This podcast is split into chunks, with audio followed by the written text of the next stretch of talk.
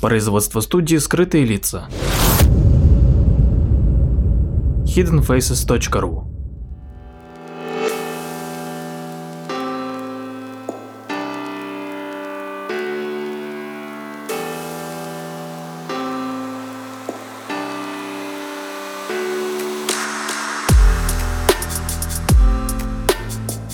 Здравствуйте, с вами Владимир Марковский и очередной выпуск передачи «Прожектор восприятия». Сегодня мы поговорим о такой, в общем-то, насущной теме, как набор веса. Но поговорим, конечно же, с точки зрения сокращения потребления калорий, потому что это на самом деле, как многие знают, самый, наверное, действенный и оздоравливающий метод. То есть фактически меньше есть. Существует много, конечно, разных способов. Это ограничение калорий, когда едите как обычно, но просто меньше. Есть периодическое воздержание, когда, например, два раза в неделю потребляешь меньше калорий, меньше приемов пищи. И есть достаточно жесткий режим питания.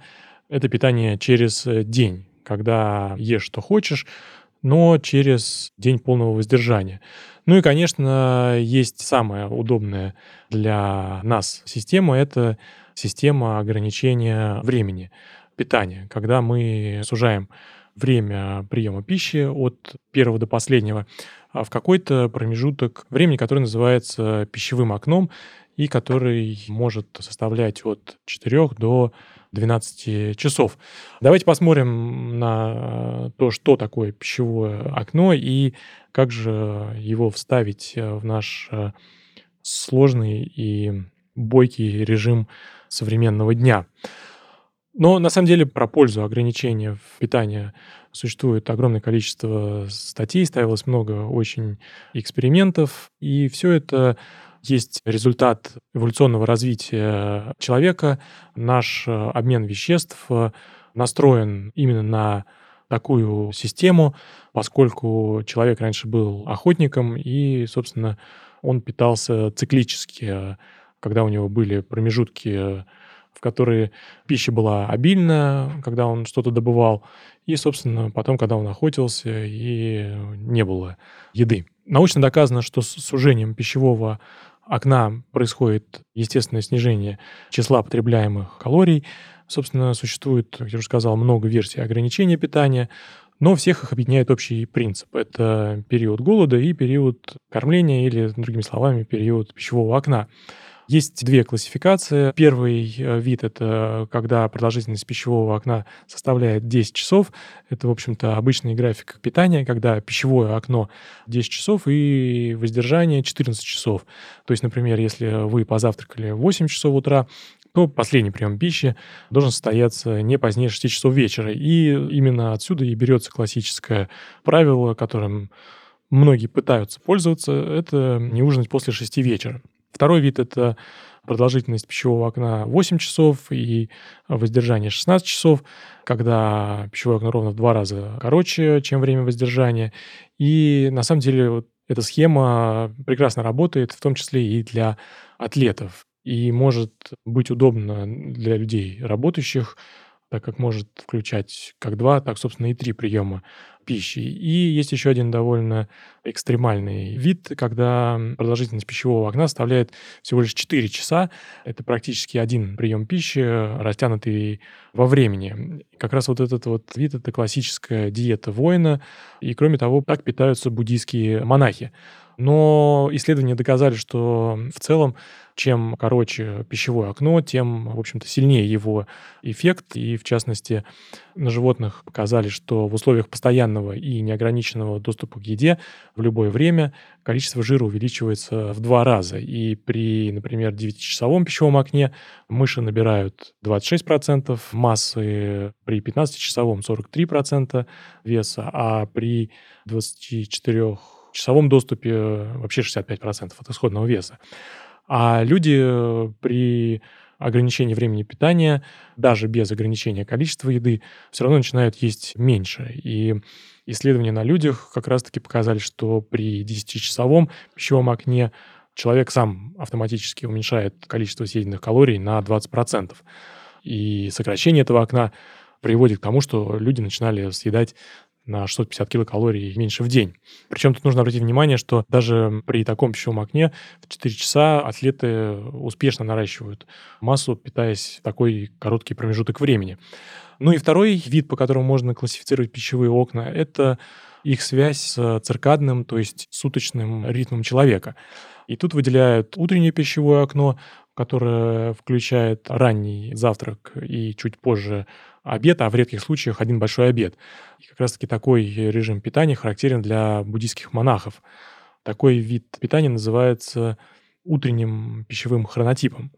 Он традиционен для многих народов, где завтрак, в общем-то, рассматривается как важный прием пищи. И, собственно, это находит отражение во многих выражениях типа «завтрак съешь сам», «обедом поделись с другом», а ужин отдай врагу. Или «завтракай как король, а ужинай как нищий». Если погуглить, то можно найти огромное количество публикаций о пользе плотного завтрака. Этому есть научное объяснение, и, может быть, поэтому монахи выбирают как раз-таки утренний хронотип. И связано это с тем, что прием большого количества пищи во время максимальной выработки кортизола, то есть гормона, который заставляет нас бодрствовать, способствует снижению стресса. А для монахов, в частности, важно сохранять ясный ум и сбалансированный кортизол. Кроме утреннего пищевого окна бывает дневное пищевое окно. Это когда поздно завтракаешь и, соответственно, ужинаешь не позже шести. Это промежуточный пищевой хронотип. И есть вечерний пищевой хронотип, когда пищевое окно смещено к вечеру. То есть большая часть калорий потребляется после шести вечера. Такой тип питания рекомендуется многими сторонниками, и наше общество, в общем-то, живет по этому хронотипу, потому что многие, собственно, поздно ужинают, и ужин в таком случае довольно обильный. Такого вида питания придерживались воины, в частности, в Древнем Риме. И все дело тут в том, что пропуская утренний прием пищи и активно включаясь в работу, мы стимулируем большой выброс кортизола и адреналина. И для воина это выгодно. Но на самом деле для здоровья это не особо выгодно, поскольку, в общем-то, исследования показали, что этот тип питания связан с увеличением жира, довольно часто ведет к нарушениям обмена веществ, диабету, часто нарушает наше пищевое поведение и углеводный обмен, а также может привести к депрессиям и тревожным расстройствам. Таким образом, на самом деле оказывается, что классический режим питания буддийского монаха, когда пищевое окно смещено на первую половину дня, в общем-то, самое здоровое. И Основатель буддизма Будда Шакьямуни говорил так. Три раза в день едят животные, два раза человек и один раз идущие по пути истины. Будда акцентировал внимание именно на количестве приема пищи. В одной из сутр четко сказано принимать пищу раз в день поскольку подобный режим питания должен способствовать омрачению ума и помогать в практике. А в своде правил поведения буддийских монахов и монахинь есть раздел в котором во главе о пище сказано, что монах, который не болен, может есть не более одного раза подряд в общественном центре раздачи подаяния, а в ином случае такой поступок требует признания. Таким образом, в Китае, например, считается, что буддийским монахам нельзя есть после 12 часов, поэтому они принимают пищу два раза в день, один раз в 6 часов и другой раз в 11.30. Ну а в других буддийских странах монахи воздерживаются от принятия пищи после полудня. Строго никакого ужина. Ужин запрещен как, в общем-то, больным, так и здоровым. Так что пытайтесь питаться здорово.